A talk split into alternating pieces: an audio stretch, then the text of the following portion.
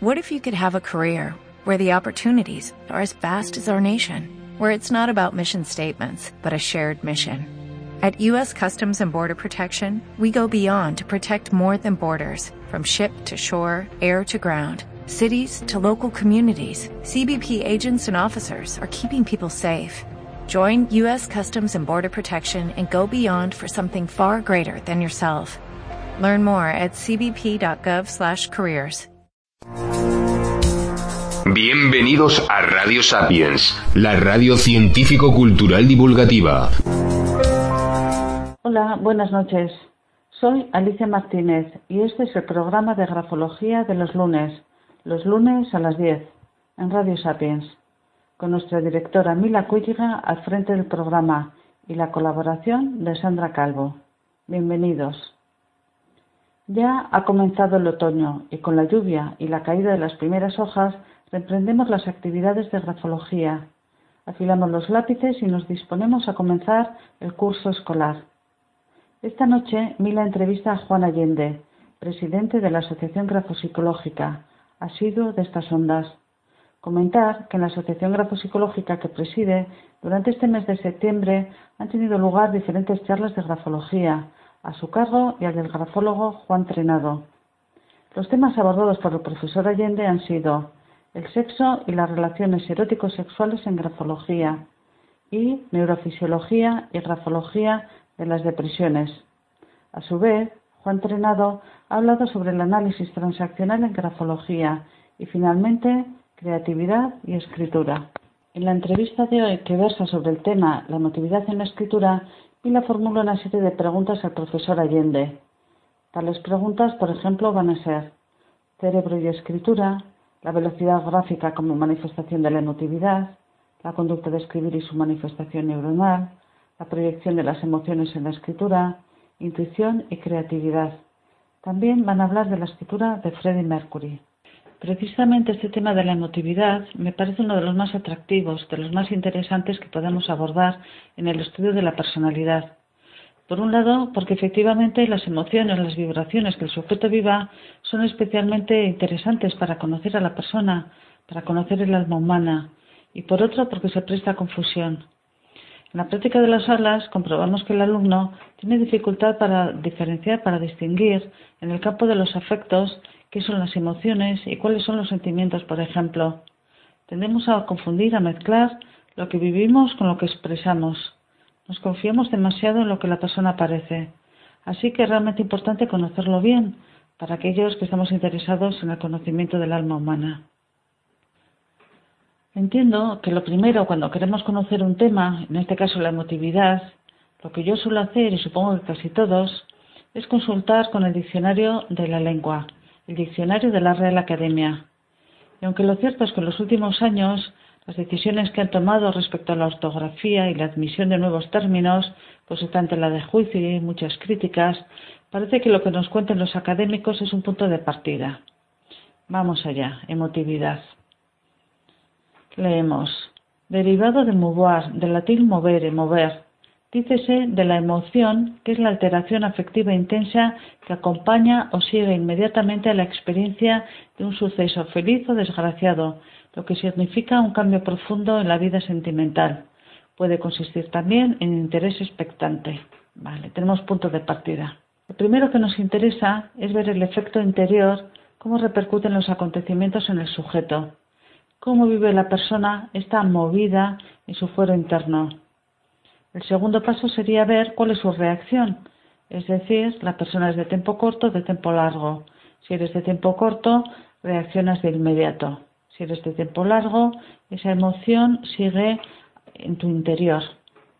En tercer lugar, y finalmente, veríamos cómo afecta esa emoción. ¿Le repercute a la persona, le mueve a la acción o quizá le deja inerte? Antes de despedirme de vosotros, reiterar uno de los objetivos prioritarios de esta cita de los lunes a las 10. Conseguir la oficialización de la grafología. Esta es una cuestión necesaria para dar rigor y seriedad a la formación y a la práctica de nuestra disciplina. Tenéis un cuestionario disponible en la página web. Sería deseable que todos participáramos y conseguir entre todos dar forma a un proyecto ambicioso y a la vez necesario. Y ya con esto me despido. Buenas noches, felices sueños. Sigues en la sintonía de Radio Sapiens. Hola, Juan, ¿qué tal? Bien. ¿Estás preparado para la tortura? Sí, sí, sí, sí. sí. Eh, pues mira, vamos a hablar del cerebro y de la escritura. ¿Cómo se produce la conducta de escribir a nivel neuronal y cómo se relaciona con la memoria? Bueno, esta primera pregunta es compleja y larguísima de, contestar. Te digo, eh, a nivel neuronal interactúan por lo menos siete zonas distintas del cerebro. Yo las tengo, las tengo explicadas en mi último libro, en la fotología cerebral y orgánica, obviamente primero ni me las sé, o sea, y las expliqué y me viene muy bien para mis clases, pero pero así de memoria ver una retaila, primero esto, pero, y, y segundo que la ven gente que se come mi libro. Pero por ejemplo, te digo, te digo simplemente, simplemente para escribir, por ejemplo, la palabra caballo, lo primero que, se, que funciona en el cerebro es el, el lóbulo occipital y tú estás visualizando la figura caballo. O sea, ya empezando por ahí, eh, ya te digo que hay un montón de zonas, o sea, es que es, en el acto escribir funciona todo el cerebro. Funciona todo el cerebro, sí. Mm. Pero que no, que es una retaída enorme, ya te digo, no voy a empezar a decir peor o no, no. es que ni, es que ni lo sé, sinceramente. Hmm, o sea, sé la línea, sé la línea y te la podría explicar, pero es que es larga y tediosa. Sí, sí, te entiendo. Se entiende perfectamente. Sobre todo que no queremos aburrir a, a los clientes. que se nos duerman, que se nos duerman entradas, sí. Claro. ¿En qué parte se manifiesta la emotividad y la velocidad gráfica, que es lo que queremos tratar especialmente? Sí, bueno, en primer, en primer lugar, la velocidad gráfica es emotividad pura. O sea, bueno, vamos a ver, ahí hay dos hemisferios, eso lo sabe todo el mundo. El hemisferio izquierdo, que es el pensante, el cerebral, es el que también, sobre todo, funciona en los diestros para la escritura, y el hemisferio derecho, que es el, emotivo, el emotivo y el sensible. en una escritura, yo, mm, mis alumnos, yo mismo les enseño a detectar cuál de las zonas del cerebro es la que está funcionando más en esa persona en ese momento, que puede no ser en todos los momentos.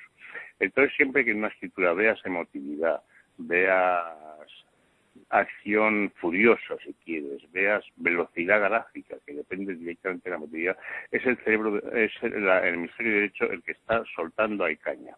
Ajá. El hemisferio izquierdo se, se limita simplemente a controlar.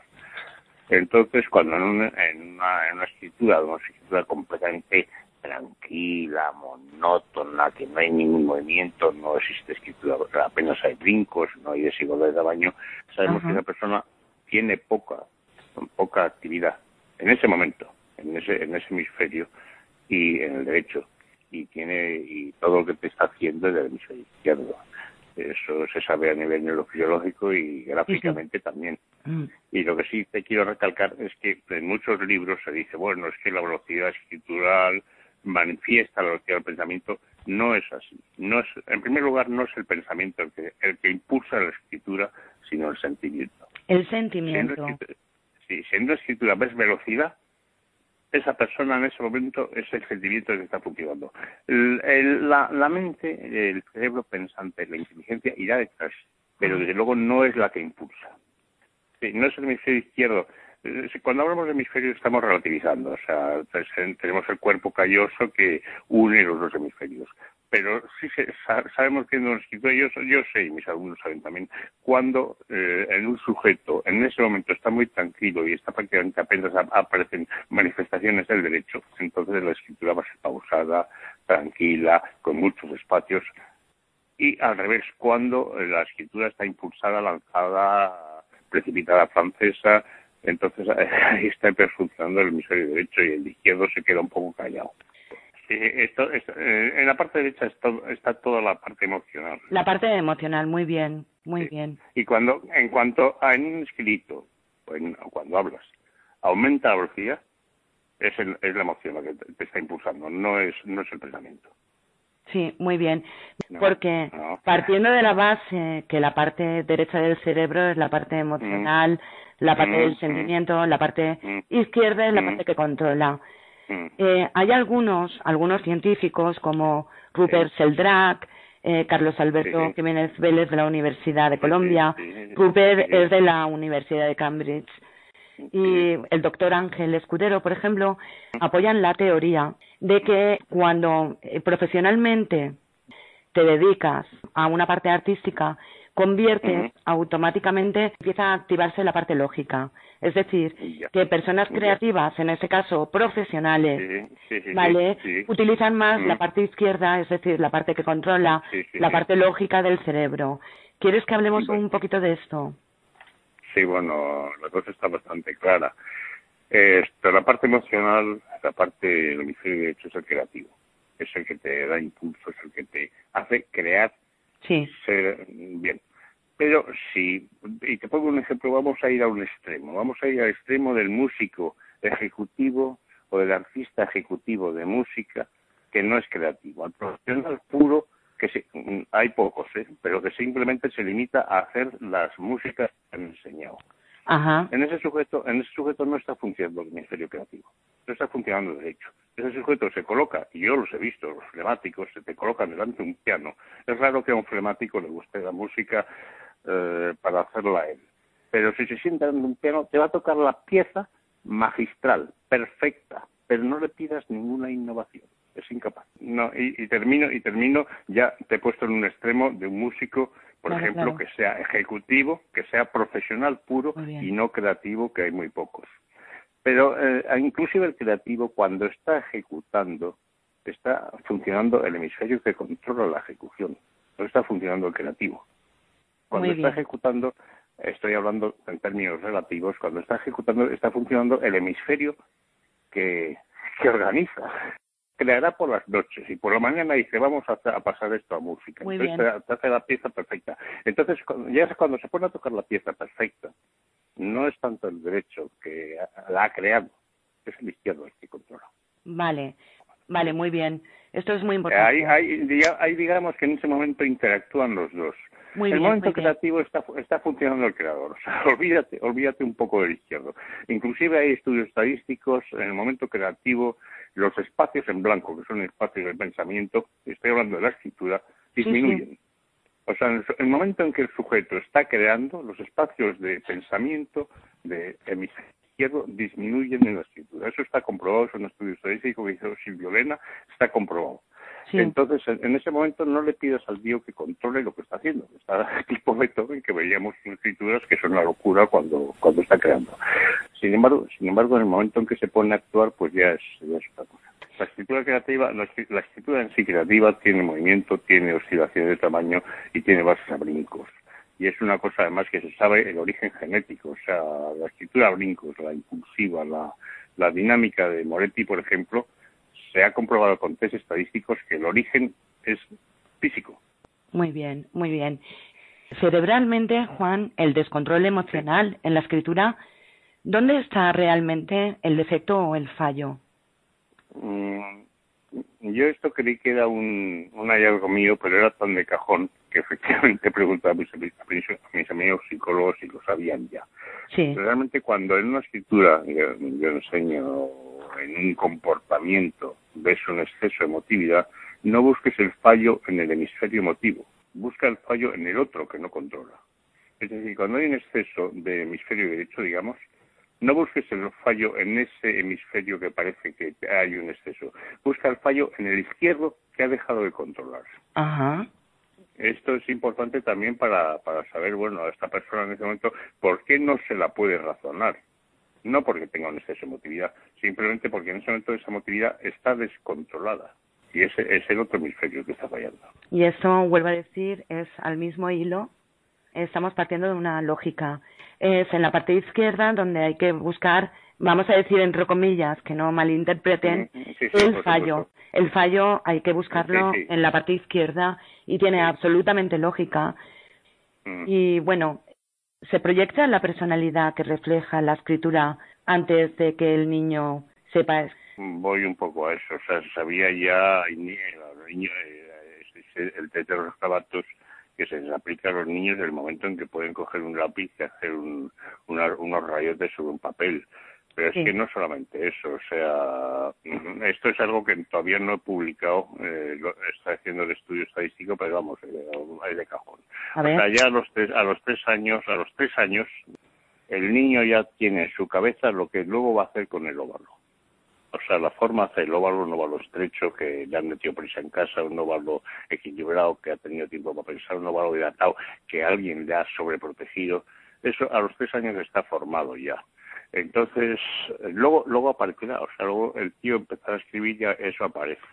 A partir de los tres años empieza a desarrollarse lo que luego va a ser el interóvalo. Es decir, te estoy hablando en momentos en que todavía, todavía en teoría no sabe casi ni, ni hacer un garbato. Sí, se entiende. Los garbatos se sabía, se sabía ya, pero esto ya lo estoy viendo. O sea, me, ha ocurrido muchas veces cuando encuentro en una escritura una anomalía entre lo que ocurre en el óvalo y lo que ocurre en el interóvalo. Siempre le pregunto a la persona, ¿qué pasó a tu, a tu, en tu vida hacia los tres años? Y esto, esto me está sirviendo para saber que hasta los tres años se está formando psicológicamente lo, lo que luego el niño plasmará en el óvalo. Digo que lo tengo sin publicar ni, y, ni siquiera lo, he contado en ningún congreso. Y a partir de los tres años eh, empieza a formarse lo que luego hará en el interóvalo y en el resto del sitio. Por ejemplo, un hijo no esperado, porque si estamos hablando del aspecto psicológico, motriz, no sé, no sé si respondo a tu pregunta, no sé si vas por ahí, creo que sí. Sí. Eso, eso tiene, es otra, es otra cosa. Los italianos, hay dos, dos rasgos escriturales, que son la, la escritura brincos. Eh, hay dos rasgos escriturales. La escritura brincos, ya te digo que tiene un origen fisiológico, físico. O sea, se ha comprobado, se ha hecho a personas, a personas que tienen una escritura de base llana, la base de la letra está toda a la misma altura. O base a brincos, se les ha sometido a dos test de complejidad diferente. Si imagínate que tú tienes base llana, eres una persona muy tranquila, que no es el caso, y yo tuviese base a brincos. Y nos someten a dos test de una gran complejidad. Entonces nuestras, nuestras reacciones o nuestras respuestas van a ser bastante partidas, porque hemos tenido que, que contabilizar mentalmente muchos ítems si nos ponen en test muy sencillitos, en test en que hay que tener en cuenta dos o tres cosas, el de brincos va a responder mucho más deprisa que el otro. Hmm. Eso, eso ha indicado que la base constitucional, tanto eso se ha comprobado en tres tipos de escritura boletiana, eh, la base de, de, esos, de esos tres signos gráficos de emotividad son, es base constitucional, es decir, vienes a este mundo con ella. Vale. De la, de la escritura brincos, y termino con este punto, los mortianos decían que, el origen podía ser prenatal, o sea, el andrebazo. Hay otro tipo de escritura que también decían que podía ser prenatal, que es las letras adosadas, es decir, la letra que está pegada pared con pared. Bueno, yo tengo comprobado tampoco, no sé si lo publicó en algún sitio, a mis alumnos les enseñó, que cuando coinciden las dos cosas, cuando hay escritura con base a brincos, pues si las letras están pegadas pared con pared, ese niño no o niña no ha sido esperado. Eh, el primer caso que tuve fue una persona que vino, o sea, le habían robado el chalet y la mujer, eh, el chaval era, era menor de edad, sospechaba que el niño había colaborado con los ladrones, su criatura. Entonces, nada más que vi, ha sido la primera vez que me ha atrevido. ¿eh? Desde entonces me ha ocurrido un montón de veces. el muchacho tenía letra brincos, ya te digo que la base puede ser es constitucional y puede ser prenatal, y es que letras adosadas. Le pregunté, oye, ¿tu hijo fue querido? Me dijo, yo sí lo quería. Digo, pues, mm, o sea, ambas, ambas cosas, ambas, esa mezcla, está indicando que el muchacho en el periodo fetal está recibiendo un montón de hormonas irritantes Vale. Eso, lo sabían los italianos. Entonces yo le dije a esta mujer, pues algo pasó en tu embarazo que tu hijo estuvo estaba recibiendo unas cargas negativas. Y me dice, bueno, es que mi marido no le quería. Simplemente, desde entonces, esa fue la primera vez que me atreví, que me atreví a decirlo. Desde entonces, siempre que veo base a brincos, tú intentas hacer una escritura a brincos, se pasa, se pasa fatal si intentas hacer eso. Hmm. Un sujeto que habitualmente te hace esa escritura pues tiene, tiene ya una predisposición dentro enorme a, situaciones emocionales dolorosas, digamos. Sí, es muy interesante esto que estamos apuntando, Juan, porque lo que quieres decirse que durante la gestación de ese embarazo el resultado ha tenido un inmenso miedo a lo que sea. Hmm he contado la primera vez que, lo, que me atreví a preguntarlo, pero entonces me ha ocurrido un montón de veces. Estoy a lo mejor con una madre y yo estoy viendo letras adosadas y a brincos y no he dicho nada y me dice la madre, claro, es que como mi hijo no era esperado, que no quiere decir que no le quieras después. ¿eh? Muy bien. Como estamos comentando, tiene muchísima lógica. ¿Dónde queda ante la mirada de un grafólogo cuando mm. estamos hablando de inspiración y de genio intuitivo? Sí, te digo, vamos a ver. Eh, las dos cosas son la misma, o sea, el, intuitivo, el creativo, el original, etcétera, está cambiando lo que recibe según él es.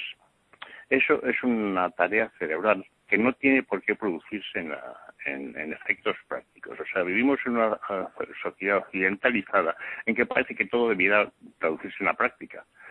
Si un poeta mental, yo hablo de un sujeto que hace poesías, un poeta mental de una situación, la está poetizando.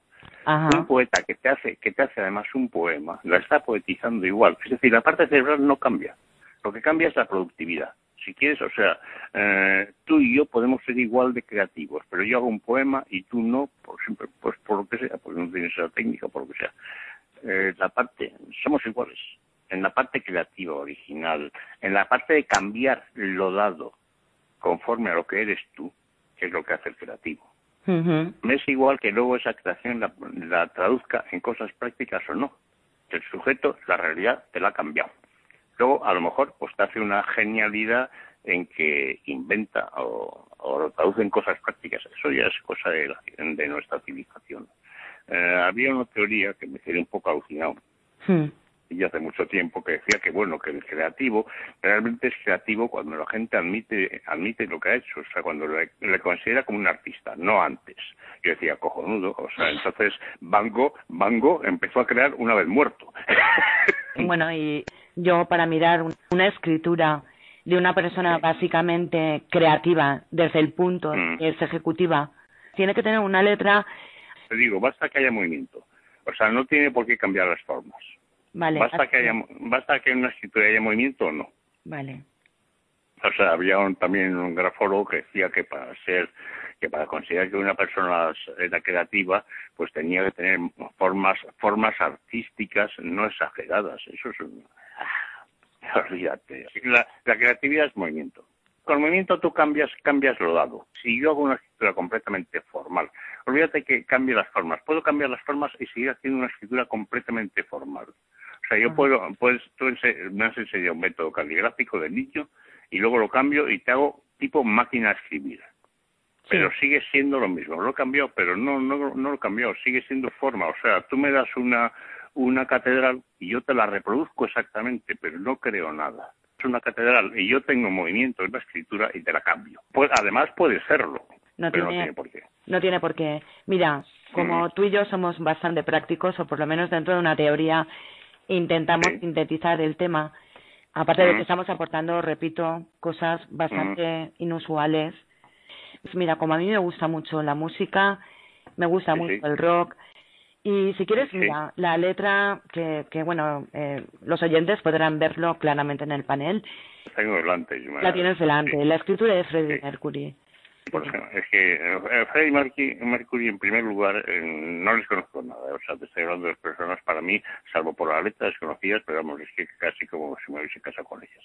Claro, sí, por eso mismo. Ocupa, ocupa, ocupa, todo el folio. Entonces es una persona que ocupa el mundo, pero es muy inteligente. Date cuenta, es una escritura con movimiento. O sea, ninguna letra, si tú mides también lo enseño primero, pero luego les enseño que es el de las medidas. Si tú mides la altura de cualquiera de las letras, es distinta a la altura de la cita anterior y la letra siguiente. Hay creatividad, hay movimiento, hay creatividad. Y luego además, mm, vamos a, sigo con este punto y luego toco el otro. Eh, eh, aparte hay mucho, eh, sí, bueno, te estaba diciendo, hay, hay movimiento, hay cambio en altura, hay cambio en las bases. La base, la base de la escritura es la, parte creativa de la persona. Sí, sí, se ve, se ve claramente. O sea, la escritura, la escritura a brincos es, es creativa. Entonces es un sujeto creativo, aunque no haya hecho ninguna obra creativa. Pero el tío las sabe cambiar. Tiene el ingenio, la parte del ingenio. Sí, sí, sí, sí. Aunque no cree inmaterialmente. Sí, sí, aunque no cree, aunque no lo traduzca en una cosa concreta. Pero es que además tiene mucho hemisferio izquierdo.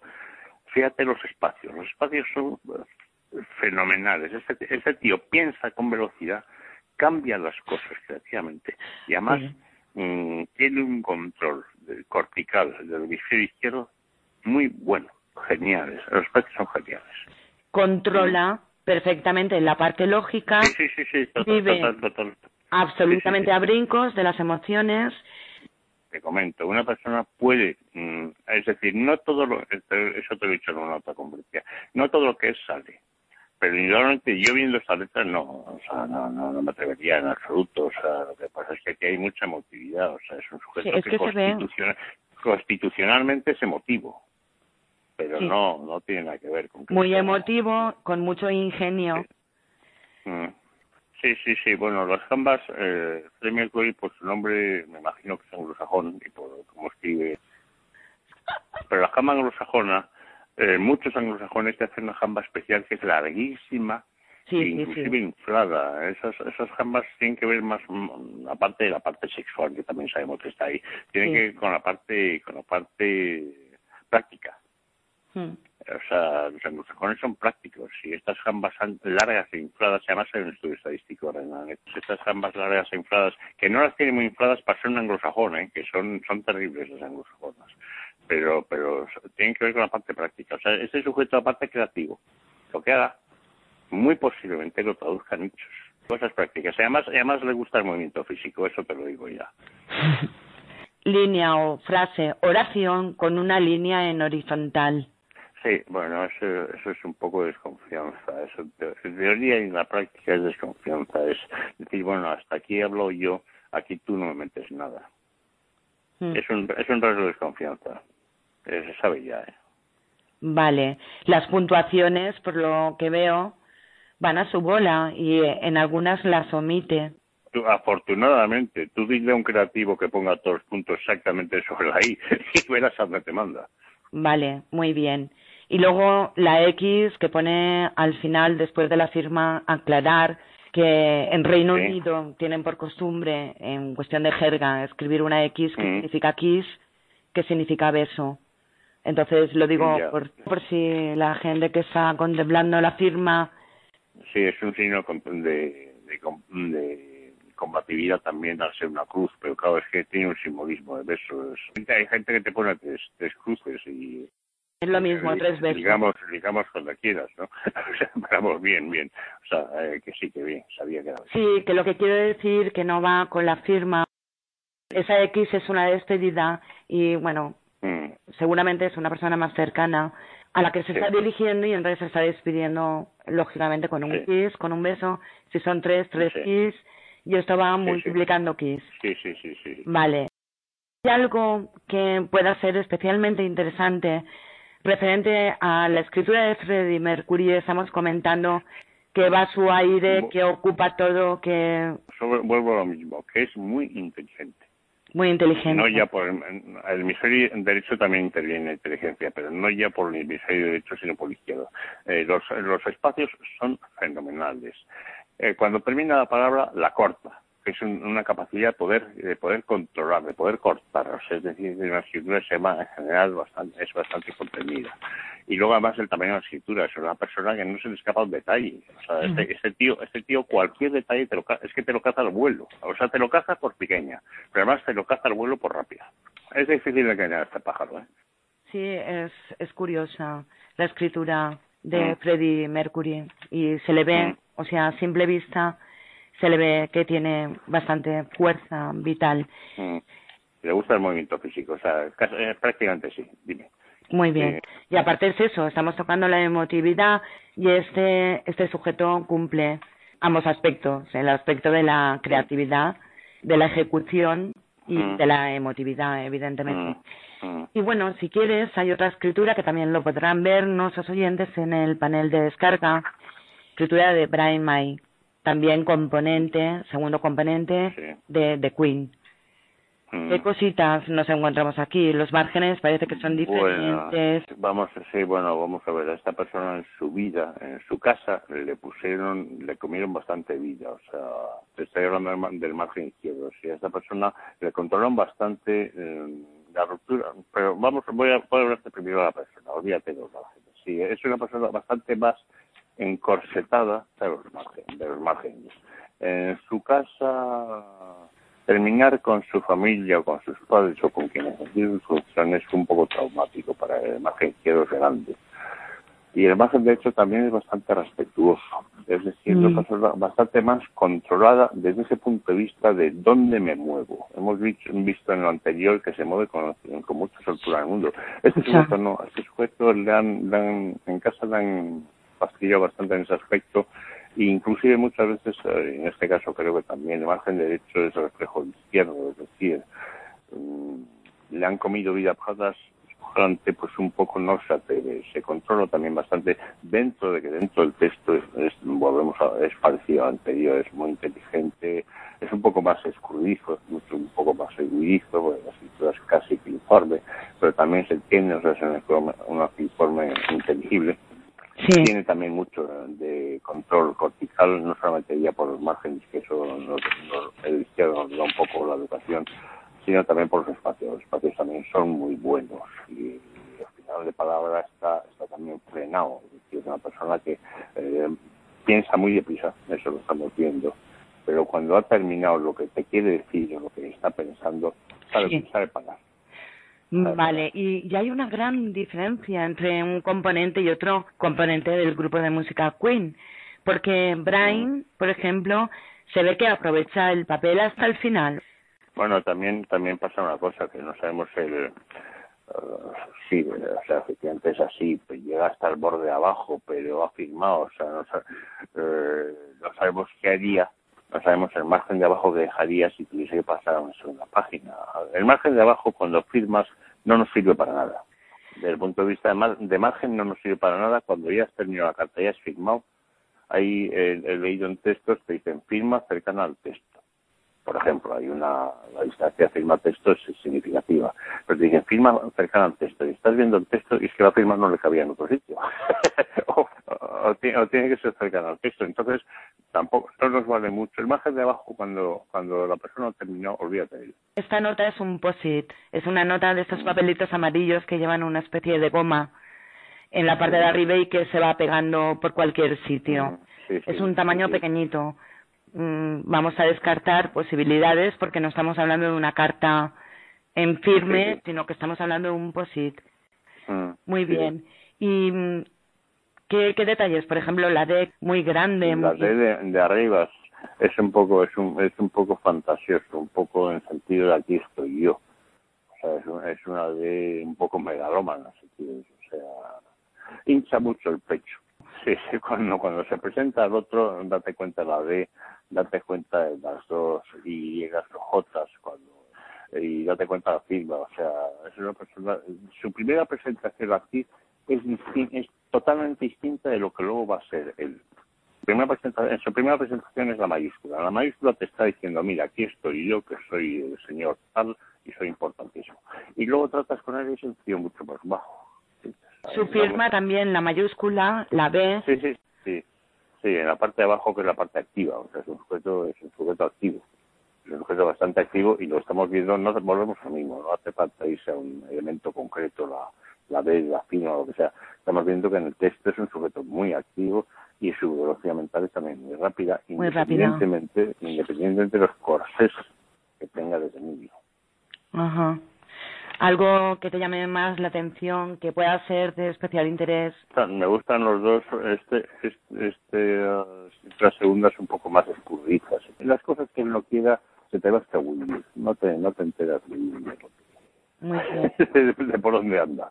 Pero, pero si quieres sí, ¿eh? si quieres sí, porque no obstante ser semifiliforme, etcétera, se entiende perfectamente la se entiende lo que dice perfectamente, este tío cuando, cuando quiere escabullirse te va a escabullir más que lo anterior. Tiene esa habilidad. Un ser básicamente escurridizo. Puede serlo, si quiere puede serlo con más con más soltura que el anterior, con más facilidad. Tiene más agilidad para escurrir el bulto, vamos a decirlo así. Exacto. Porque... eso, es, eso es, sí. Muy bien, muy bien, Juan. De todas formas, sobre la marcha, si se te ocurre algún detalle más, antes de hacer el pequeñito resumen, y bueno, seguimos con la tónica de la personalidad, porque Toda escritura tiene su impregnación de personalidad, está claro. Sí, todo, todo, todo es personalidad. Claro, claro que sí. Hay ya un reflejo de la personalidad en estos inicios donde se están formando los automatismos a partir de los tres años que hemos empezado a decir, mm. bueno, antes. No, bueno, aquí, aquí no toca ese punto. ¿eh? Ese punto, eh, en primer lugar, que hay escrituras que no me es evidente. No, no, o sea, no te sé decir, pero vamos a ver, toda, toda la escritura tiene parte de automatismo. O sea, pero no, no he tocado ese punto que te he explicado al principio. ¿eh? Muchas escrituras no me es tan evidente eso que te he contado te puedo decir, mira, hay una cosa que te puedo decir, esta persona, independientemente del margen izquierdo y lo que haya pasado en su casa, de origen, su madre la ha sabido soltar. Su madre le ha sabido soltar. No ha sido una madre controladora. Sí. Aseguro. Vamos, meto las manos a su madre o quien ejerció sus funciones no le ha querido controlar. Eh, le, ha, le, ha, dejado, le ha dejado ser, funcionar espontáneamente, ser suelto. Y el otro también, pero, pero, pero vamos, sobre todo no. Lo que comprometo es este, la, madre este, de este sujeto le ha sabido soltar, no ha sido, no ha sido controladora, con, con absoluta certeza. ¿eh? Vale, estás hablando y me están surgiendo, me están surgiendo lógicamente muchísimas preguntas, pero no quiero intoxicarte. Es que a mí me llama mucho la atención eh, ya no solamente para los niños, sino para las personas que motrizmente de alguna forma están arrancando. Eh, mm. Como grafólogo, ¿para ti qué es más complicado, más difícil? ¿Escribir en vertical o en horizontal? Hacer una L o una, o una G hacia arriba, hacia abajo, o hacia, hacia la derecha. Es que esto es importante lo que te estoy preguntando. Movimientos hacia arriba, hacia arriba y hacia abajo, o sea, por ejemplo, una, un AMPA, una, una parte arriba de la B, muy, muy hacia arriba, una G muy hacia abajo, que te está indicando un tipo de personalidad. Los movimientos hacia la derecha te está indicando otro tipo. Entonces, si yo soy una persona, por ejemplo, eh, generalmente con movimientos hacia la derecha, y tú me dices que haga movimientos hacia arriba y hacia abajo, me va a ser más difícil. Sin embargo, si tú eres una persona más bien narcisista, pongamos por ejemplo, y te haces unos, unas ampas y unas ambas muy enormes hacia arriba, movimientos hacia arriba y hacia abajo, y yo te digo, no, no, escribe hacia la derecha muy rápido. Te va a ser muy difícil. O sea, no es que sean más difíciles unos u otros, sino que según como nosotros somos, el movimiento contrario nos va a ser muy difícil. Muy bien, esto es muy importante, este matiz, porque estamos muchas veces mirando los círculos, pero hay que entender que hay personas que les cuesta más arrancar, y eso también hay que tenerlo en cuenta, en vertical y a lo mejor le cuesta menos en horizontal. Son matices que seguramente parecen estúpidos, pero yo no, personalmente... No, no, Según, lo que tú seas, así vas a hacer todo, desde la escritura hasta el movimiento físico. Muy bien, muy bien. Y hablando del tema motor y motriz, ¿por qué un acto que es motor en una parte esencial se relaciona con el lenguaje y con la personalidad? No sé. Bueno, afortunadamente se relaciona, pero sí, un poco, un poco escuchar más, ¿no? Ah, te digo, o sea, todo lo que hacemos empieza por motriz. Si tú a un niño le impides desde niño que explore a cuatro patas en medio, le estás amputando las jambas. O sea, todo lo que hacemos, inclusive el propio pensamiento, inclusive la percepción empieza por ser motriz. En uno de mis libros lo, dijo, lo dije a modo de hipótesis y después se comprobó que se, se, ha hecho esa práctica. O sea, a un gato, a un gato, a gatito recién nacido, les colocas en un sitio en que solamente vean rayas verticales. Le estás controlando la percepción. Llegará un momento en que sea incapaz de, de comprender otro mundo que no sea de rayas verticales. Estoy hablando de percepción. Eh, eh, pasa lo mismo con el movimiento físico. El movimiento físico la percepción exige movimiento físico. Cualquier cosa que tú hagas empieza por ser un movimiento motor. Si tú esa, esa motricidad, ese motor, ese movimiento físico, de alguna forma se altera, lo impides, etcétera, ese acto no se va a desarrollar. Se ha comprobado, y eso te lo comento, eh, o sea, cuando yo veo unas jambas muy cortitas, muy cortitas, muy cortitas, las jambas amputadas, sé que a ese niño de niño no, no lo dejo moverse en casa. O sea, pero no es, niño, no te muevas, no gatees que me puedes romper un jarrón, no, no. O sea, que me has roto ya dos jarrones, no, no, es niño, no te muevas. Había una teoría que me convenció bastante, aunque luego ha sido refutada, porque los rusos, esos que, desde niños les meten ese capacho que lo llevan a la espalda, pues que eso ha provocado el que sean que admitan cualquier tipo de autoridad por encima de ellos porque no, se, no han aprendido desde niños a moverse. Esa teoría está refutada, pero es que después me, he encontrado con que otros pueblos americanos, por ejemplo los indios pueblo, que también se caracterizan por su agresividad bajísima, también desde niños les hace lo mismo, se les mete un capacho y se les cuelga del pecho para que no moleste. Sí, he visto esa imagen que, estás comentando. Y sí, decías. Sí, sí, que simplemente todo, todo empieza por ser movimiento físico. Si tú a una persona en determinados movimientos físicos se los quitas, has acabado con esa zona suya. Entonces, obviamente, el lenguaje, cualquier otra actividad, va a estar relacionada con eso, que empieza por ser el primer elemento con que contamos. Sí, y tiene toda lógica, tal y como lo estás exponiendo, porque mm. si estamos mirando que el cerebro responde motrizmente en base al tipo de mm. grafismo, no estoy hablando de escritura caligráfica, eh, si un individuo, por ejemplo, le cuesta más escribir de arriba abajo, tiene una respuesta cerebral puntual en ese presente de una distinta persona que escribe no solamente de personalidad, sino también en cuestión de, todo, de, su respuesta neurológica. y mira, hablando de este tema, luego si quieres tocamos otra vez el tema de la personalidad. Hablando de este tema, a mí me llama muchísimo la atención una persona que escribe con la derecha porque es lo que se estila. Pero esta persona puntualmente hace algunas actividades como deportes o mm. círculos, por ejemplo, ejecuta círculos con, la, con la mano izquierda. Esto entiendo que es una respuesta cerebral también. ¿Esto mm. qué quiere decir? En primer lugar, que tiene bastante más equilibrados los hemisferios, pero es muy posible o bien que sea ambidestro pero espera, es que puede ser un fútbol contrario. Y Dan, ¿a qué tal se orienta esta persona en el espacio? Te pregunto. es una pregunta que te hago. ¿Qué tal se orienta esta persona que tú me has dicho en el espacio? En el espacio físico, ¿qué tal se orienta?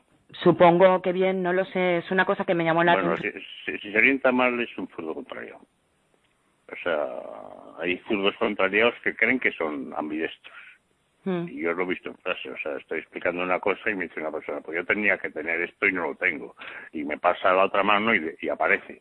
Entonces, o sea, sí, sí que, o sea, mm, puedes hacer, hay personas que tienen esa habilidad, esa capacidad y esa suerte, sí. pero para, pero saber, saber si lo es o no, tú, eh, fíjate a ver cómo se orienta en el espacio. Es una escritura parecida a Freddie Mercury. Mm, y en mm. cuestión de espacio es más o menos así cierta inclinación hacia arriba también y ocupa bastante los espacios no al final de cada texto. No, no, no, me refiero, me refiero al espacio físico, al espacio de moverse, a salir a la calle y orientarse. Bastante bien, que es una mm. cosa llamativa, que conforme estás hablando, me llama la atención, que oficialmente es, vamos a decir, entre comillas, la derecha, se maneja con la derecha, pero luego hay ciertos trazos mm como por ejemplo son los círculos que los ejecuta mm. por inercia mucho más fácil con la mano izquierda. En el caso de este sujeto quizá, o sea que no lo sé, o sea, si en teoría no sé si con la izquierda se hacen mejor los círculos o con la derecha, estoy hablando en teoría y en general. Claro, es un simple detalle. Bueno, mm. pues hemos hablado desde un principio que como sustancia y como esencia, que la parte que mm. controla del cerebro es la parte izquierda, que la parte derecha es la parte básicamente creativa, pero que mm. una misma persona que tiene ingenio y que tiene talento mm. creativo, original, mm. lo ejecuta y se comporta de una forma muy lógica, utilizando en esos precisos momentos técnicos la parte izquierda del cerebro. Sí, sí, que las dos personas que me has dado lo tienen, o sea, tienen, tienen las dos cosas. Hemos hablado también un, como dato novedoso, que has venido observando a lo largo y ancho es que los niños que suelen cumplir los dos requisitos, que suelen escrituras con paredes adosadas, que escriben a brincos, posiblemente han estado siendo gestados de una forma eh, con miedo, no deseada. Sí, curioso, sí, peculiar, peculiar, sí. Hemos estado mirando la escritura de Freddie Mercury, del mm. grupo Queen, hemos estado comentando pues los detalles, la mm. agilidad, la inteligencia que tienen los dos, mm que Freddie mm. Mercury ocupa todos los espacios ¿Y qué más detalles más hemos estado viendo? ¿Qué más detalles habíamos mirado de Brain? De Brain, eso, pues que en su casa, en su casa fueron bastante restrictivos. Eh, fue un, tanto traumático acabar con, con su familia de origen. Sí y le comieron bastante villa. O sea, cuando naces, pues vamos, cuando empiezas a crecer, pues hay cosas que como niño, niño, esto no tienes que saber lo que eres muy niño, pero tienes que ser adulto ya para estas otras cosas. Eso, eso habría, eh, lo, tiene, lo tiene bastante más acusado que el otro. O sea, el otro así eh, se ha podido desenvolver más cómodamente en casa. Mm. Sí, es muy interesante. La verdad es que, perdóname, es que estoy mirando ambas letras. No, te perdono, como decía un psiquiatra amigo mío, de rodillas. sí, sí, no, es que cautiva, como tú sabes, no tengo que decírtelo. Mm. Cuando tienes mm. delante una escritura y sobre todo de, un personaje al que se admira mm. musicalmente, lo miras, lo miras más. Bueno, eh, como dato también interesantísimo e importantísimo, estamos haciendo hincapié que no todas las personas que básicamente son creativas, no ejecutivas, tienen que por qué tener de base una letra espectacular, simplemente que básicamente parten de una base de movimiento. Las dos que me has dado tienen movimiento, sí. Vuelvo otra vez a la parte motriz, llevándolo al hilo del tema de esencial de la personalidad. Juan, ¿por qué se relaciona con el lenguaje y con la personalidad en la escritura, básicamente? Bueno, vamos a ver, o sea, si no pudiésemos expresarnos con el lenguaje íbamos apañados. Entonces, cualquier cosa del ser humano tiene que tiene relación con el lenguaje, no ya el aspecto, no, no solo el aspecto motriz, todo. El lenguaje es motricidad. Sí. Estamos moviendo la lengua. Sí, sí. Sí. O sea, es que todo, todo en el ser humano tiene que ver con el lenguaje. Es más, es más, por ejemplo, las eh, personas que tienen algún deterioro, los afásicos, pierden, pierden pierden capacidad para orientarse en el espacio. O sea, todo tiene, es que no, no, no hay una relación unívoca o decir que mira, es A más B y punto. Todo en el ser humano tiene que ver con el lenguaje, afortunadamente. Con la expresión, con la personalidad e incluso eh, puede derivar en una inteligencia más múltiple, más establecida a través de un correcto lenguaje Inclusive, inclusive se ha comprobado, se ha comprobado que niños a los que desde, desde, desde que empiezan les enseñas dos idiomas a la vez, tienen un desarrollo distinto cerebral. Los archivan en zonas distintas que una persona que aprende ese mismo idioma de adulto. La, la misma zona cerebral, el área broca, en un niño que nada más empieza, a hablar, aprende dos idiomas, el área de broca le, le funciona distinto en cosas que no tienen que ver con el idioma. Ajá digamos que tiene más recursos, más herramientas para explotar su inteligencia. Sí, por, lo menos distintos, sí. Muy bien. ¿Qué cosas, por ejemplo, no es que vayamos a decirlas todas porque eso es imposible, qué cosas no hay que hacer tanto caso? No acabaría nunca, no te puedo hacer, no te puedo decir, chiqui, así sobre la marcha o nada, que no hay que hacer caso. Por lo menos estamos tranquilitos porque estamos, hemos dicho cuatro puntos y algunas cosas novedosas, que cosa que te agradezco mucho de las que hemos estado comentando. ¿Cómo vas con el tema de los cursos, Juan? Y de las charlas. Bien, bien, bueno, o sea, empezamos en octubre, como siempre, y, este año, por suerte, me puedo incorporar ya a las clases. O sea, ya sabe todo el mundo, estamos en Goya 83, primera izquierda. Nuestro teléfono es 914261422. Repito, 914261422 en la calle Goya 83, primera izquierda, primera izquierda, nos tenéis para cuando queráis. Yo esta semana, por ejemplo, tengo una, una charla que doy este este jueves con otro ahí conmigo que tampoco lo he publicado en España. Cómo detectar, y no te lo voy a decir por aquí, para que la gente venga si le apetece, cómo detectar a un depresivo medicado. El depresivo medicado te va a salir letra optimista porque está medicado. Vale, voy a repetir para que te ubiquen. Este mm. jueves por la tarde, sí, vas a dar una charla sobre cómo detectar una depresión medicada, sí. medicada en mm. la escritura. Las personas que se quieran poner en contacto contigo, que llamen por teléfono al más 34 91 426 14 22. De todas formas, pueden ver tu estupenda página web www eh. Entonces, directamente pueden entrar y seguro, seguro que ahí no hay ningún tipo de confusión. respecto al tema de los cursos. Últimamente estáis dando cursos de grafología, de test. Cuéntame un poquito. No, el tema no, o sea, de, los de grafología obviamente sí, los damos todos los años, es primero, segundo y tercero. Hay gente, eh, tengo muchos alumnos que todavía después de o sea, este tema nunca se acaba, ¿no? Hay gente que todavía quiere más y sin embargo hay gente que ya en primero pues viene con unas ciertas ganas de saber y en primero pues me dice, mira, es que ya me has saturado, o sea, ya no quiero saber más de lo que sabía. Pues eso, eso es libre. Eh, luego, eh, cursos de patología suelo dar, pero en los de patología tiene que ser persona que lo haya formado yo, porque si me viene otra escuela, me viene con unos conceptos no erróneos, pero sí pobres. Sí, suele pasar. Y, también el de recursos humanos, o sea, los de patología y recursos humanos los doy cuando hay gente. Este, este año, en, en diciembre, termino uno de patología. Es posible que después empiece otro, pero es depende de la gente que haya. No necesariamente habituales, los de recursos humanos y los de patología. Los de test todavía más. O sea, los de test pues es un curso específico de eso. Entonces tiene que, la persona, ahí sí, ahí puede ser de grafología porque no hace falta. Y eso también los hago específicamente cuando hay gente. Y los normales son primero, segundo y tercero de grafología, que esos están a,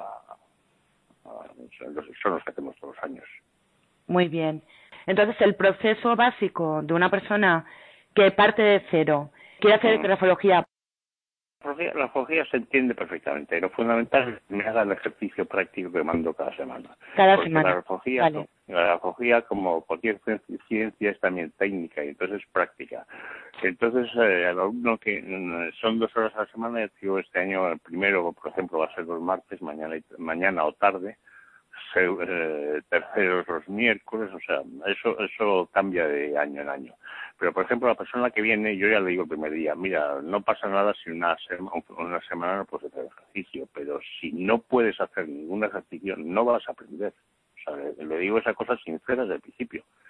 Que bueno, luego haya películas, o sea, el que no puede o no quiere, pues eso ya es cuestión suya, o sea, yo lo he advertido y además además soy peñazo entiendes o sea yo le doy la lata para que lo sí sí o sea que fundamentalmente el tema de la práctica de todas formas sí, sí. para que no se queden a medias nuestros oyentes Sandra cuando terminemos eh, de hablar porque ya queda muy poquito se nos está agotando el tiempo. Explicará toda la literatura real de, de los cursos pero que tampoco para el oyente tampoco hay ningún tipo de escapatoria. Simplemente entrando dentro de la página web.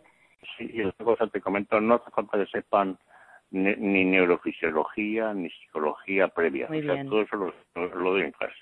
Vale, muy bien, estupendo. Vale, Juan, creo, como siempre, que nos hemos quedado, pues imagínate, hay una batería de preguntas que se podían haber hecho más, pero preferimos ir poquito a poco.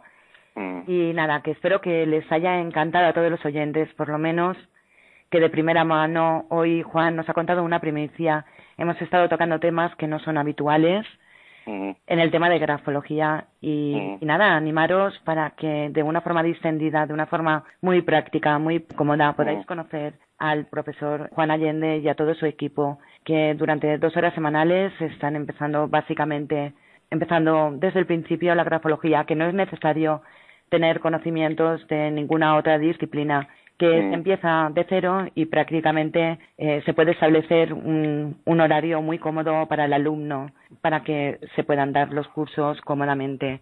Juan, tienes la charla que me parece muy interesante, la charla del jueves, como acabamos de comentar, sobre el tema de las personas que tienen depresión y están medicadas. Tampoco hace falta o sea, todas mis charlas las empiezo desde cero, como si el, la persona que antes no supiese ni siquiera grafología, ni siquiera supiese lo que es una depresión. Sí, muy bien. Eso, eso es tremendo que no, no hace falta ser técnico ni ser experimentado para, para tus charlas ni tampoco para ningún curso. ¿Tienes mm. algún alguna sorpresa que quieras darnos aparte de la charla? Porque hace poco diste una charla sobre la sexualidad en la escritura, ¿correcto? Sí, sí, sí, correcto, la semana pasada. Sí, la semana pasada. Me pasé de tiempo, con lo cual ya para la próxima semana he preparado menos muestras, menos muestras de, de, ejemplo. ¿Cuánto tiempo duran tus charlas? Mm, no, tiene, no hay tiempo, o sea, lo ideal sería una hora, hora y cuarto, pero la pasada es que llevé muchas muestras y llegó un momento en que, bueno, ya pues tuve que cortar. Las Más muestras se quedaron sin dar, pero vamos, eso, eso, eso se hace también sobre la marcha, no es una cosa así programada al milímetro. Bueno, ¿alguna sorpresa que nos quieras avanzar en tu próxima edición de la revista Grama? Ahora estoy haciendo unos artículos en que correlaciono las cosas que sabemos hoy con escrituras antiguas, con escrituras. Entonces, en, el próximo Grama, quizás lo hago menos, pero hablo de la escritura celta Ogam, de, la, de una canaria que dicen que es eh, la madre de todas las escrituras, que es una falsedad, y la escritura vinca europea, que es, inclusive, inclusive anterior a Sumeria. Pero, pero todos estos artículos siempre los relaciono, los relaciono después con lo que sabemos hoy día de ese tipo de escritura. Por ejemplo, en el gramo anterior hablé de las, escrituras monolineales, por la, la, la, escritura sabea. Entonces, después hice, eh, metí mi lección entera de escrituras simplificadas, o sea, es una, que son monolineales, o sea, realmente es un artículo de ese tipo.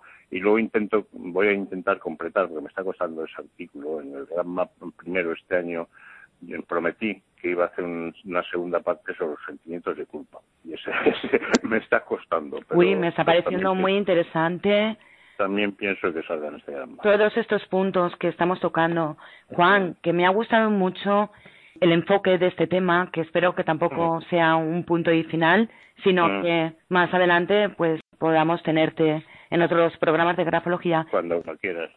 Mira, yo encantada y tú lo sabes. Me ha gustado mucho porque hemos tocado puntos muy interesantes, porque mm. conforme estamos hablando también estoy pensando el movimiento motriz de arriba mm. abajo y de izquierda a derecha. Tú sabes y yo y todos los oyentes sabemos que hay escrituras que su base fundamental es escribir de arriba abajo. Sí. Y eso cerebralmente quiere decir que esa cultura o esa civilización dedican más una parte concreta del cerebro y te da que pensar otro tipo de cosas. Me imagino y te digo, te digo un detalle particular. A mí, cuando un alumno me hace pensar a mí, le quedo agradecido. Pues es lo que, por, eso mismo te estoy diciendo que me está gustando mucho esta entrevista. Claro, me van surgiendo preguntas y que me parece muy atractiva. No solamente sacar puntos no escuchados, no oídos, no leídos, mm. o por lo menos mm. masivamente, sino mm. que te hace pensar, porque dices, si funciona motrizmente el cerebro en base mm. a cómo tú ejecutas en los movimientos motrices, culturalmente a más a más. Entonces, es precioso este tema que es, y que nunca se termina, es lo que tú estás mm. diciendo. Por suerte, por suerte. Por suerte, afortunadamente, nunca se termina y siempre, como vemos, pueden empezar a nacer cosas nuevas y que, por supuesto, la ciencia avanza neurológicamente también tiene que avanzar la mirada grafológica y la psicología avanza. También mm. tiene que avanzar la mirada grafológica. Vuelvo a decirte lo mismo, por suerte. Por suerte y que los oyentes puedan estar disfrutando de ti durante un espacio de tiempo. Bueno, te veremos pronto otra vez, Juan. Cuando, cuando quieras. Yo estoy, estoy abierto siempre. Eh, cuando, cuando quieras, no hay problema. Bueno, a ver si podemos pillarte poquito antes de que se edite la revista el próximo trimestre y nos avanza alguna información exclusiva. ¿Te parece bien? Vale, perfecto. Bueno, pues ahora, dentro de nada, Sandra estará con nosotros hablando un poquito de tus cursos. Vale. Buenas noches a los oyentes. Venga, un beso muy grande. Hasta luego. Adiós, adiós. Estás escuchando Radio Sapiens. Efectivamente, Mila, como muy bien indicáis, el profesor Allende y tú, la Asociación Grafopsicológica de España, para quienes estén interesados, está actualmente impartiendo una serie de cursos presenciales tanto de grafología como de pericia caligráfica. Asimismo, imparte cursos sobre numerosos test, entre ellos de personalidad, en sus diferentes niveles y modalidades todos ellos de la mano del profesor Allende y los numerosos docentes que junto a él integran el equipo de la asociación. Pero mucho mejor y para todos los que nos estáis siguiendo durante esta emisión, indicaros que podéis entrar en la web www.asociaciongrafopsicológica.com donde se encuentra toda la información relativa a estos cursos y donde además con mayor exactitud podrán disponer de todos los detalles de última hora. Aprovecho para avanzarles que pronto, muy pronto, les ofreceremos un programa donde grafología y comunicación no verbal se unen de nuevo para dar respuesta a la interrelación que existe entre ambas disciplinas. Y para ello nos acompañará un invitado muy especial. Tendremos con nosotros a don Rafael López Pérez, presidente de la Fundación Behavioral Law, a quien yo misma, Sandra Calvo, tendré el inmenso placer de entrevistar. Estén atentos a nuestras entrevistas siempre con los mejores profesionales en las diferentes temáticas que ofrece Radio Sapiens y no dejen de seguirnos cada día. Desde esta, nuestra metrópolis, nuestra radio de divulgación científico-cultural, estamos trabajando continuamente para ofrecerles la información más actual. Y para ello, como no, un amplio equipo humano trabaja cada día. Entra en el día y hora prevista y disfruta de nuestras emisiones en vivo. Recuerden, www.radiosapiens.es. Buenas noches y hasta la próxima semana. Radiosapiens.es Pulling up to Mickey D's just for drinks? Oh yeah, that's me. Nothing extra, just perfection and a straw. Coming in hot for the coldest cups on the block. Because there are drinks. Then there are drinks from McDonald's. Mix things up with any size lemonade or sweet tea for $1.49. Perfect with our classic fries. Price and participation may vary, cannot be combined with any other offer. Ba da ba ba ba.